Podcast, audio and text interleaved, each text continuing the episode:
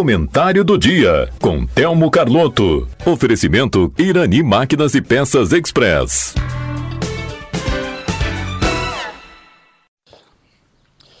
Bom dia, ouvintes da Rádio Taquara. Os ouvintes, no momento que algumas notícias circulam o mundo, né, como é a guerra no Oriente Médio entre Israel o grupo terrorista Hamas, e esta guerra, como eu já disse em outra oportunidade, sufocou um pouco as atenções sobre a guerra entre a Rússia e a, e a Ucrânia. Aquela primeira guerra, já mais de um ano, quando se imaginava que não duraria mais que 30 dias. De lá para cá, alguns conflitos foram acontecendo, a mídia foi reduzindo um pouco as informações, até que surgiu então este ataque terrorista deste grupo, o Hamas, contra uma população em Israel, o que deflagrou realmente um grande conflito na região.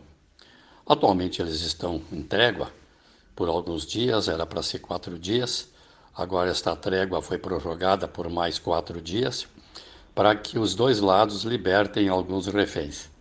Israel se comprometeu a liberar alguns palestinos ligados ao Hamas e, o Hamas se comprometeu a liberar, a libertar alguns israelenses e alguns estrangeiros que lá se encontram sobre a prisão do Hamas.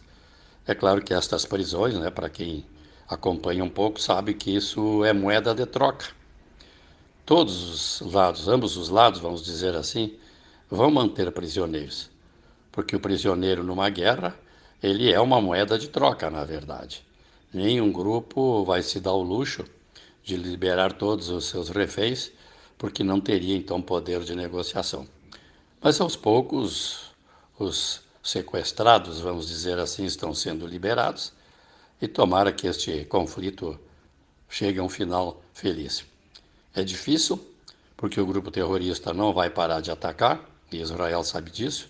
Israel diz que não vai parar de atacar a faixa de Gaza, mesmo depois da trégua, vai voltar a atacar, porque o objetivo de Israel hoje é terminar definitivamente com esse grupo terrorista, entre outros que lá existem.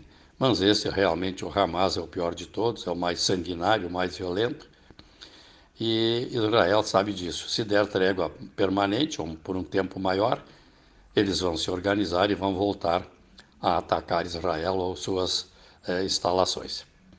Mas o que eu quero concentrar um pouco maior, mais hoje o meu comentário é um outro assunto que está norteando as atenções do mundo inteiro, que é a questão do meio ambiente. Vejam que países da África, Europa, Ásia estão sofrendo como nunca a questão das enchentes. Mas vamos deixar para lá. Vamos concentrar as nossas atenções aqui no Brasil, onde há muito tempo não se via um desequilíbrio ambiental como foi este ano de 2023. Rio Grande do Sul, Santa Catarina, Paraná, São Paulo, Minas Gerais, até os estados do Nordeste, que não normalmente são acostumados a enfrentar secas, estão enfrentando enchentes. Este desequilíbrio ambiental tem sido discutido há muito tempo, mas como eu já falei em oportunidades aqui, só na teoria. Desde o protocolo de Kyoto, desde o congresso que saiu no Rio de Janeiro em 1993 para discutir a questão do meio ambiente, se fala, se fala, se fala. Todo ano existe congresso, existem reuniões, e as coisas não evoluem. Só que chegamos a um momento assustador.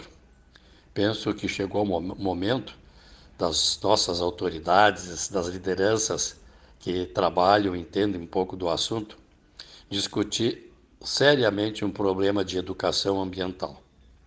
Nós não vamos chegar a lugar nenhum se não começarmos esse trabalho pelas escolas. Lá nas escolas, nós vamos atingir os alunos consequentemente chegaremos aos seus familiares. E a maneira mais rápida, mais certa de atingir as famílias nesta questão do meio ambiente, se nós treinarmos e educarmos os nossos alunos. Mas tem um detalhe: os alunos, para serem treinados, para serem educados para o meio ambiente, é preciso, antes disso, que os nossos professores tenham conhecimento do assunto, sejam treinados para isso, para que possam então transmitir aos alunos todos os cuidados necessários ou no que, que cada um pode contribuir para o controle do meio ambiente. Eu sempre comparo esta questão do meio ambiente com a questão do trânsito. O governo faz inúmeras propagandas, mostra na televisão acidentes de carro e tudo mais, tentando chamar atenção para a questão do trânsito, só que não surte efeito. Mas quando uma criança chega no ouvido do pai e diz: Pai, tu está passando dos limites, aqui é só 80 por hora, tu está andando a mais de 80. Pai, tu não pode passar, que ali tem uma faixa amarela, é proibido passar. Ora, minha gente, o pai vai dar muito mais atenção para que o aluno, para que a criança, para que o filho fale, do que a propaganda de televisão.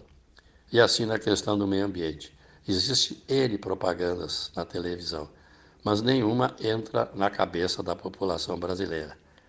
As pessoas não prestam atenção naquilo que está sendo dito na televisão, mas eu tenho certeza que os nossos professores forem treinados e treinarem os nossos alunos, eles vão conseguir sim colocar na mentalidade, na consciência dos pais, a necessidade de controle do meio ambiente.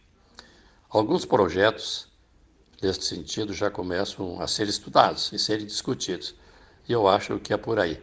Enquanto nós não trabalharmos o meio ambiente do ponto de vista educacional, nós vamos continuar discutindo o meio ambiente sem nenhum resultado prático.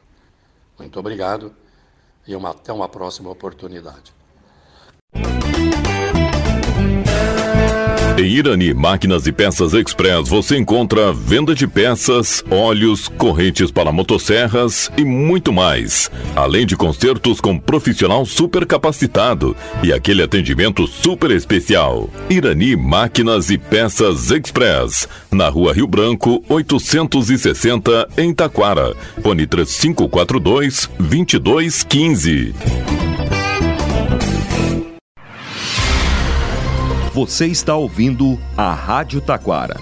ZYO 132, FM 105.9. Acompanhe também pela internet e em nosso aplicativo para celulares.